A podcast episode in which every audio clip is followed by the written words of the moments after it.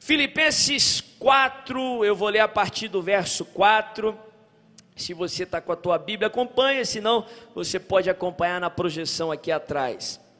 A palavra de Deus diz assim: Alegrem-se sempre no Senhor, novamente direi, alegrem-se.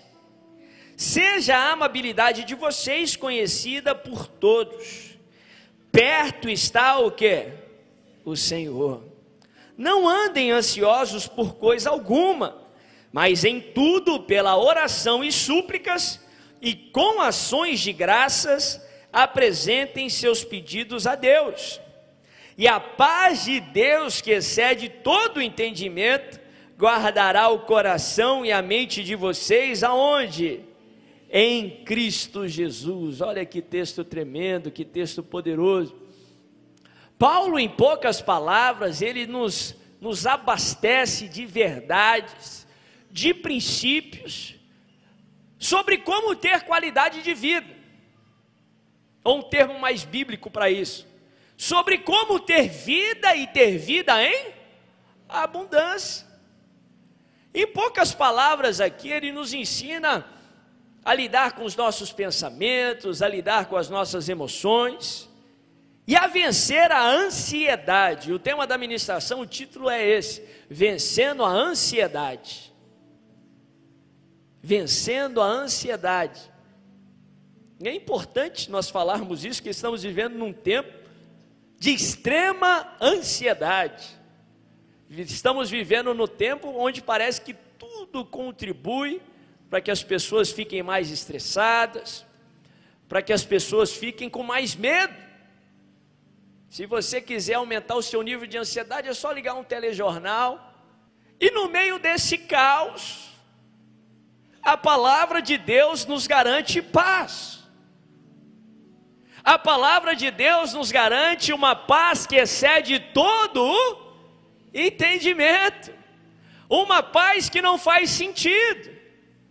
A mesma paz que estava sobre Jesus, no meio de uma tempestade, aonde pescadores experientes pensavam que iriam naufragar, a Bíblia fala que Jesus estava com a cabeça no travesseiro e ele dormia. Paz que excede todo entendimento. A Bíblia fala que é paz que o mundo não pode oferecer, paz que só o príncipe da paz pode te dar. Eu quero compartilhar algumas ferramentas bíblicas aqui sobre como vencer a ansiedade. Ferramentas de Deus. A palavra de Deus à frente do tempo, lá atrás ela já nos dá princípios poderosos sobre como você viver nos tempos de hoje e ainda assim ter qualidade de vida, vida em abundância, experimentando o melhor de Deus na tua vida, em nome de Jesus, amém? Eu vou me ater aos princípios bíblicos, eu creio em se tratando de psique, em se tratando da mente humana, tem várias ferramentas aí fora que eu creio que foram providências de Deus, tem terapia, é, tratamento psiquiátrico, tudo isso nós somos favoráveis. Deus pode curar ou através de tratamento médico, ou através da sua mão sobrenatural, mas ainda assim, em tratamentos médicos, eu creio que se você quiser ter plenitude de Deus, tudo começa e tudo termina em Jesus Cristo. É nele, através da Sua palavra, que a plenitude de Deus vem sobre a tua vida, em nome de Jesus. Mas aqui, em poucas palavras, é, Paulo, para os filipenses, ele nos dá lições poderosíssimas, para que você possa experimentar essa paz que só o príncipe da paz pode lhe oferecer, para que você possa controlar aí a tua ansiedade, subjugando aí a tua mente à obediência de Cristo e vivendo a paz que Ele te dá. Eu quero compartilhar rapidamente algumas lições com vocês nessa noite. Primeira lição que para mim aqui fica claro nesses poucos versos que Paulo nos apresenta. Se você quer vencer a ansiedade, se você quer vencer o medo, número um, conheça a Deus. Conheça a Deus. Colocando em outras palavras, você precisa conhecer a Deus conhecer Jesus. Não saber sobre Deus. Tem muita gente que sabe sobre Deus, sabe muitas informações sobre Deus, talvez é um fã de Deus. Igual se uma pessoa sabe muita coisa sobre uma celebridade. Uma coisa é eu saber tudo sobre a vida do Neymar, saber é, o que ele vestiu, onde ele foi jogar, quantos gols fez. Eu posso saber muita coisa sobre ele, mas não conhecer o Neymar. Tem muita gente que sabe muito sobre Deus, é um fã de Deus, mas não conhece a Deus. Não tem um relacionamento com Deus. E é o conhecer a Deus que faz toda a diferença. Interessante que Paulo diz assim, no imperativo, como se fosse um mandamento, uma ordenança. Ele diz assim: Não andeis ansiosos por coisa alguma. Olha que irônico. Não andeis ansiosos por coisa alguma. Quem aqui, honestamente falando, está ansioso por alguma coisa nessa semana? Eu. Esse sentimento, esse pensamento, você vai ter, que, vai ter que debater com ele durante toda a sua vida. Mas Paulo fala de uma maneira bem clara: não andeis ansiosos por coisa alguma. Mas antes de tudo, porém, sejam conhecidas diante de Deus as vossas petições, pela oração e pela súplica, com ação de graça. E a paz de Deus, que excede todo entendimento, guardará o vosso coração e a vossa mente em Cristo Jesus. Não é exclusividade de Paulo essa ordenança, não andem ansiosos, não andem preocupados, não andem inquietos. Na verdade, durante toda a palavra de Deus, nós vemos expressões parecidas. Por várias vezes o próprio Deus nos dá essa ordenança. Não vos inquieteis, Não andeis ansiosos, não temas. De fato, por 366 vezes na palavra de Deus, nós achamos essa expressão, não temas. Eu costumo falar que se isso é uma ordenança, esse é o mandamento mais quebrado da palavra de Deus. Esse é o mandamento mais desobedecido da palavra de Deus. Não ande ansioso, não ande preocupado. E por mais curioso que seja, para mim, quando você está enfrentando ou lidando com o sentimento de ansiedade, quando você está preocupado com, com alguma coisa, inquieto com um problema, uma dificuldade, e falando de experiência própria, a pior coisa para se ouvir para mim é essa expressão: não temas. Fica tranquilo. Em outras palavras, relaxa. Como? Tem tanta coisa para fazer, tanto compromisso para cumprir. Estou lidando com uma notícia negativa. E por várias vezes a palavra de Deus nos dá essa expressão: não temos. Aquieta, calma. A pior coisa que um ansioso pode ouvir é esse tipo de comentário. Fica tranquilo. Mas como? Vou ficar tranquilo se tem tanta coisa me inquietando. Mas a palavra de Deus, por várias vezes, nos ordena isso. Eu, eu penso que é até um pouco ofensivo.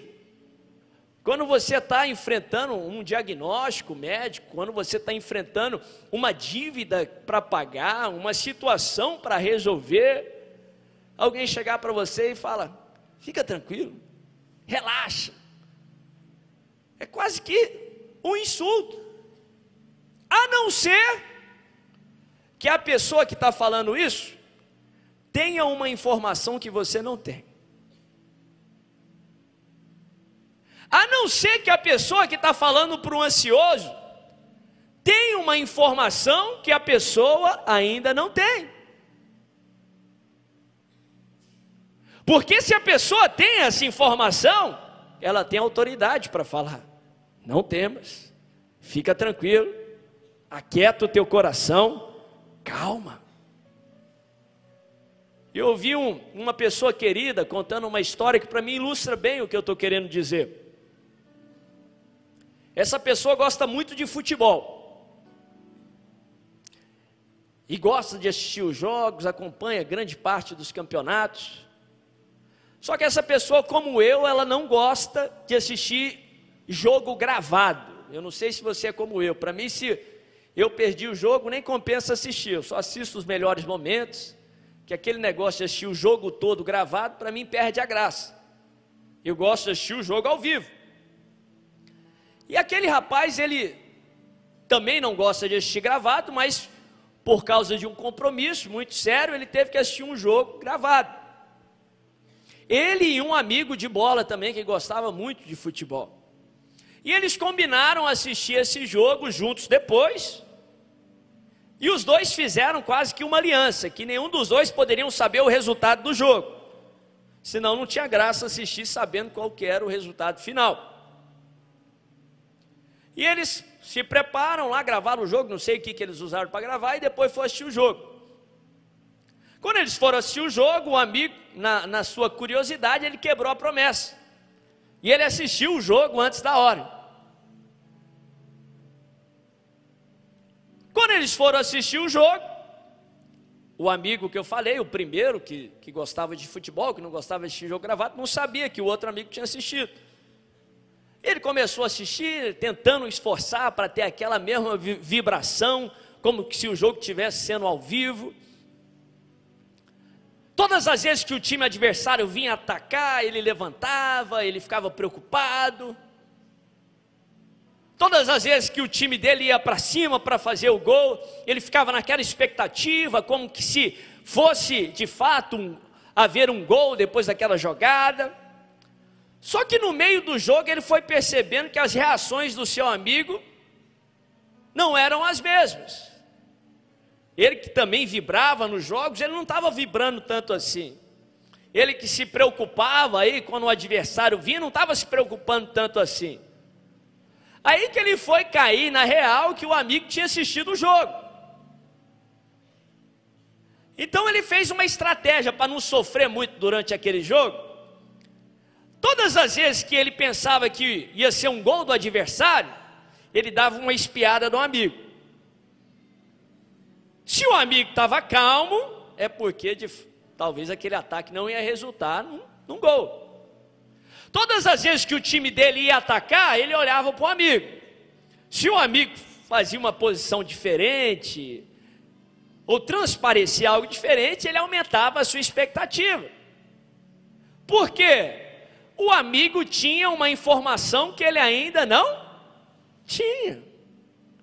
É por isso que durante 366 vezes na palavra de Deus, Deus fala para você e diz assim: não temas é por isso que por várias vezes na palavra de Deus ele diz: aquieta o seu coração, calma, não tema, não anda ansioso por coisa alguma, porque Deus sabe algo que você ainda não está sabendo, Ele sabe que vai dar certo no final, Ele sabe que você vai vencer, Ele sabe que essa enfermidade não é para sua morte, mas Ele vai trazer cura em nome de Jesus.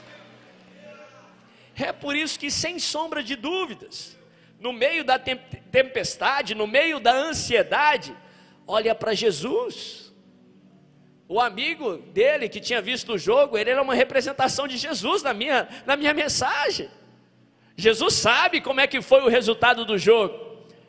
Há dois mil anos atrás, ele entrou em campo, foi lá para uma cruz, lá no Calvário, e venceu todo tipo de maldição, de tentação, de pestes, de coronavírus, dengue, câncer, AIDS. Ele pregou tudo no madeiro, e a Bíblia fala que por suas pisaduras eu e você somos sarados. Ele enfrentou tudo isso e ele prevaleceu. É por isso que ele pode te dizer: não temas.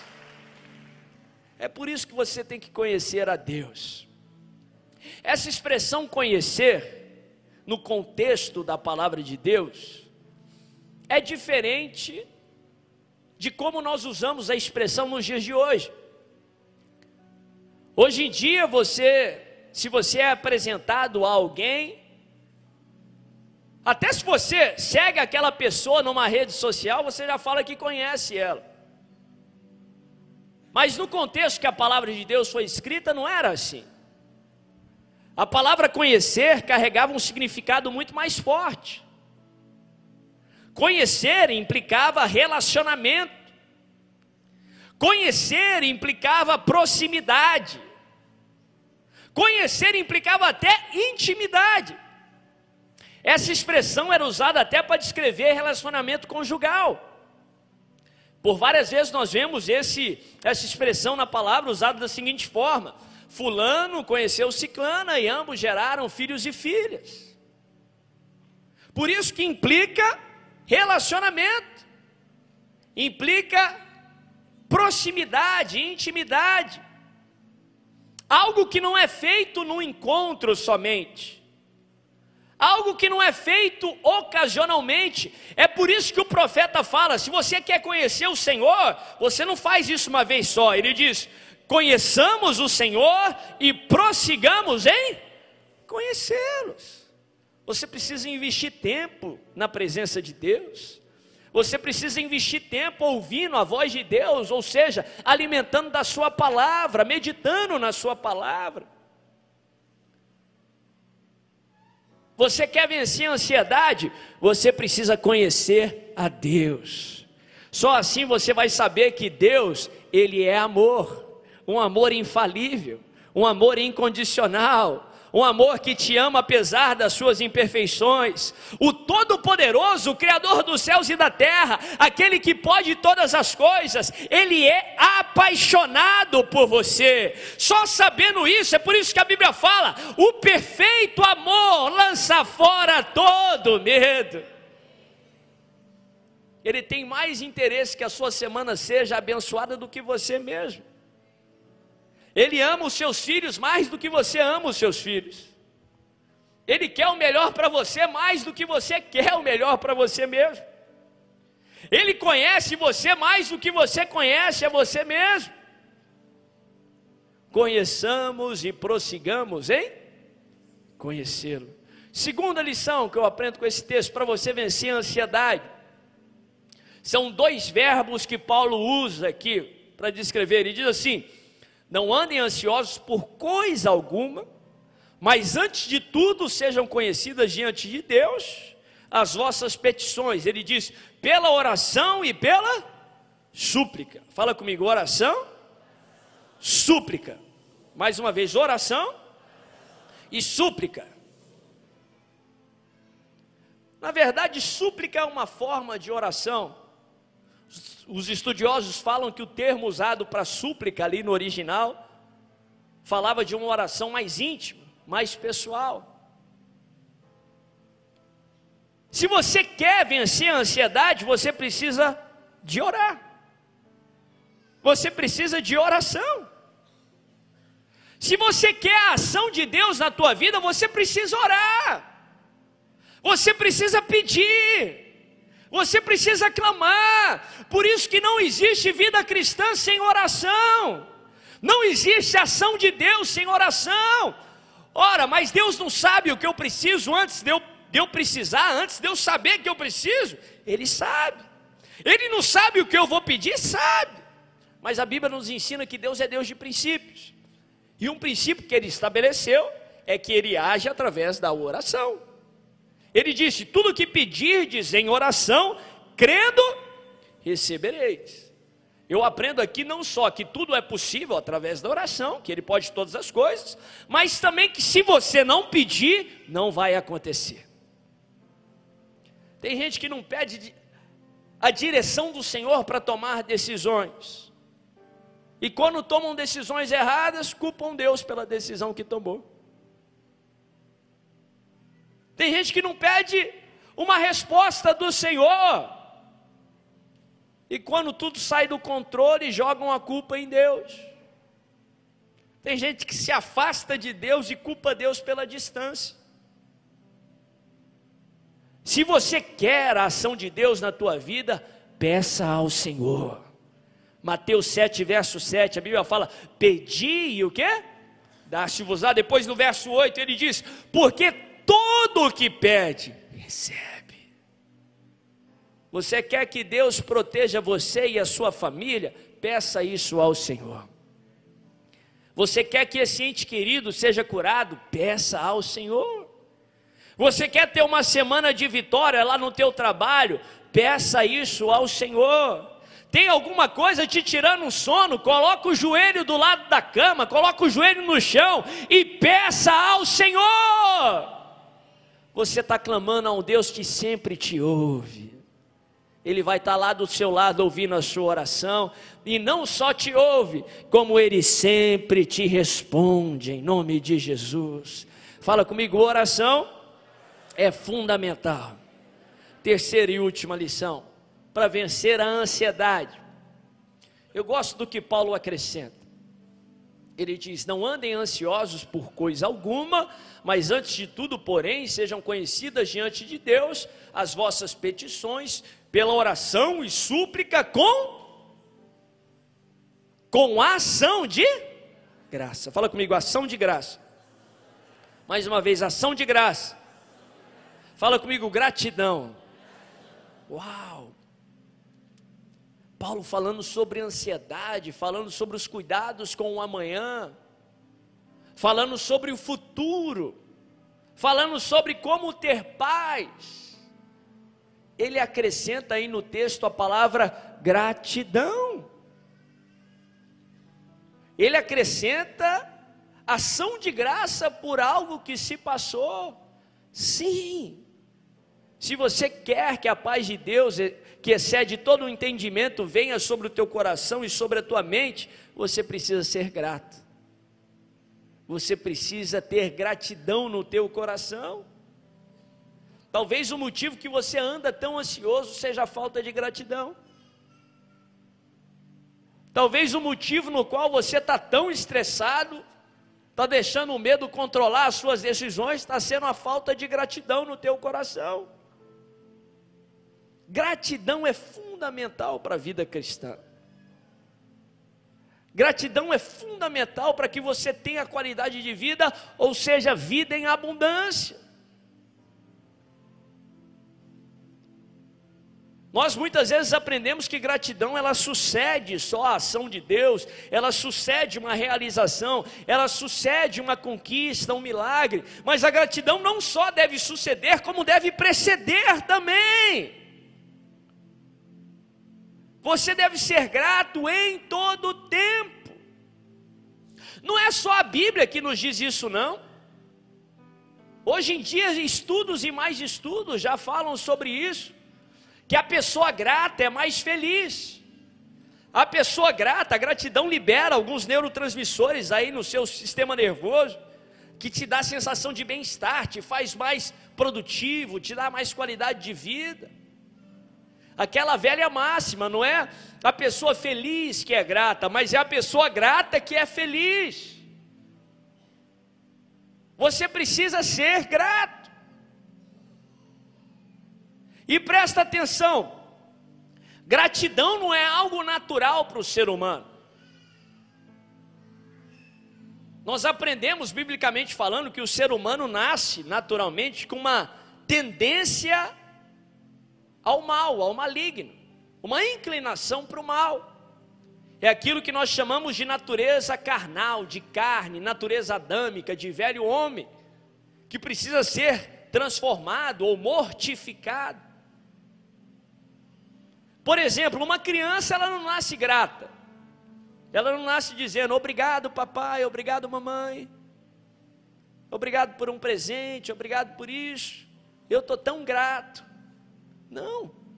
Ela precisa aprender a ser grata. Ela precisa aprender a ser grato. Gratidão ela é adquirida através do esforço. Ter consciência disso já é o primeiro passo. Você tem que se esforçar para ser grato.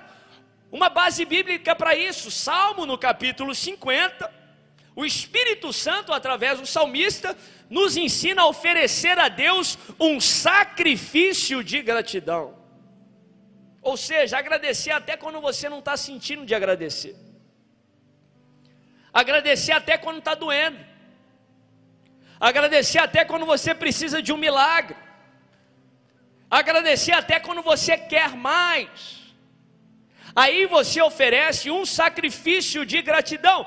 Por que, que nós precisamos agradecer sempre? Presta bem atenção aqui. Eu posso falar de todos aqui, sem exceção, todos nós. Ainda não temos tudo o que gostaríamos de ter. Pelo menos todos nós, sem exceção, não temos tudo o que Deus prometeu que você teria, porque Deus te prometeu muito. Deus te prometeu infinitamente mais do que tudo que você pede ou pensa.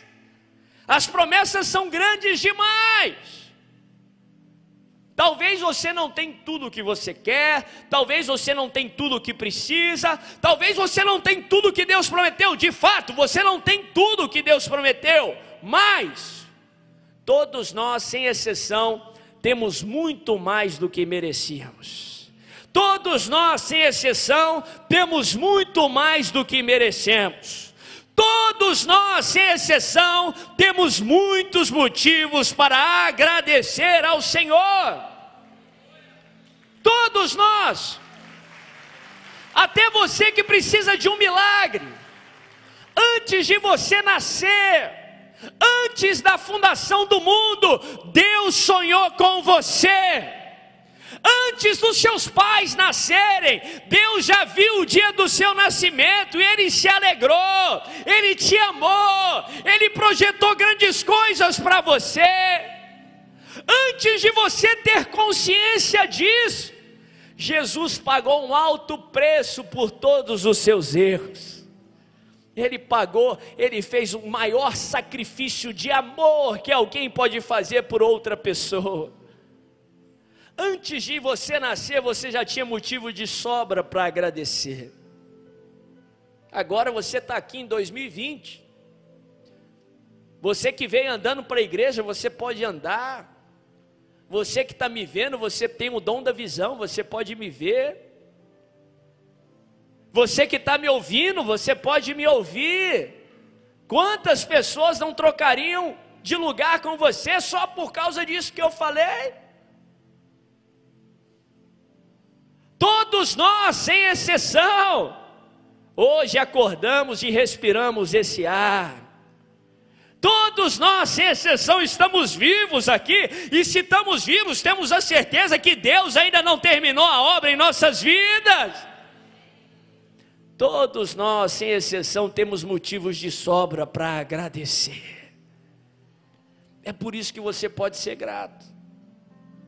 É por isso que você deve ser grato. Presta atenção aqui, a Bíblia fala assim: quem não é fiel no pouco, de forma alguma é fiel no muito. Aquela balela, aquela conversa fiada, ah, quando eu tiver aí eu vou fazer. É mentira, você está enganando a si mesmo.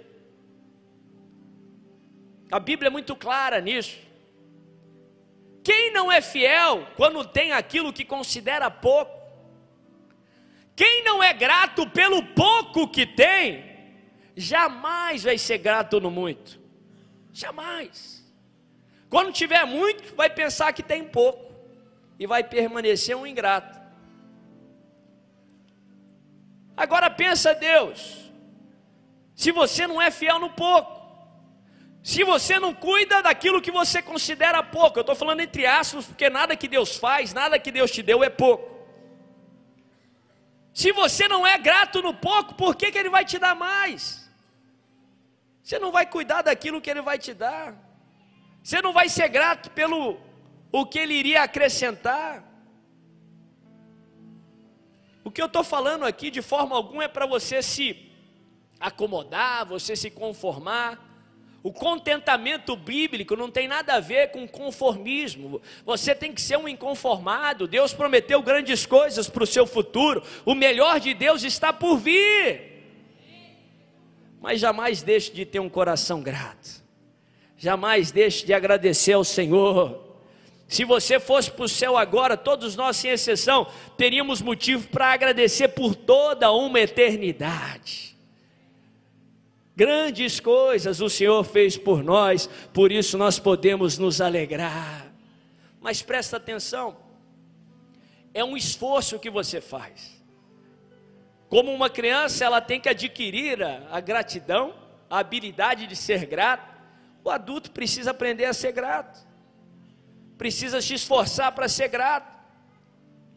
Interessante que no Antigo Testamento, a Bíblia fala que era uma ordenança, um mandamento do Senhor.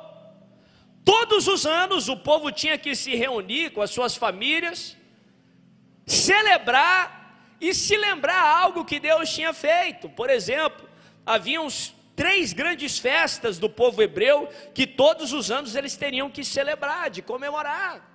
Por exemplo, a Páscoa. Todos os anos na Páscoa era um mandamento do Senhor. Eles teriam que se reunir, reunir com as suas famílias, matar um cordeiro e celebrar, porque Deus tirou de mão com a sua mão poderosa o povo ali do Egito. Ah, meu irmão, algo tremendo para ser colocado em prática. Como todo conceito novo, como toda lição nova a ser aprendida, ela só vai encontrar espaço no seu coração se você a repetir através da repetição. Se você quer aprender um conceito novo, você vai aprender através da repetição. Gratidão é da mesma forma, você tem que exercitar a gratidão, você tem que praticar a gratidão. Que coisa bonita seria se você reunisse com a sua família para celebrar, para comemorar o dia que você aceitou a Jesus como Senhor e Salvador na sua vida. Que coisa tremenda seria se você reunisse sua família para celebrar a vitória que Ele te deu naquele ano, o milagre que Ele realizou na tua vida. Não para que você viva de passado, não. Quem vive de passado é museu. Ah, essa máxima é verdade. Gratidão, você não só vai agradar o coração de Deus, como você vai pregar uma mensagem para você mesmo, todas as vezes que você agradecer o Senhor.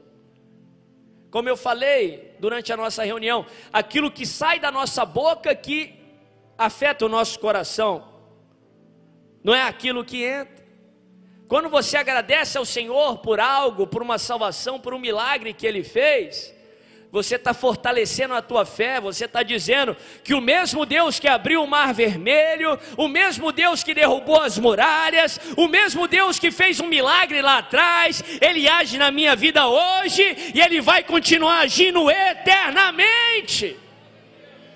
Quando você é grato por aquilo que Deus fez, você abre o caminho para Deus fazer infinitamente mais na tua vida. Quando você agradece por aquilo que Deus já fez, você fortalece a tua fé para que você possa crer que Ele ainda vai fazer infinitamente mais.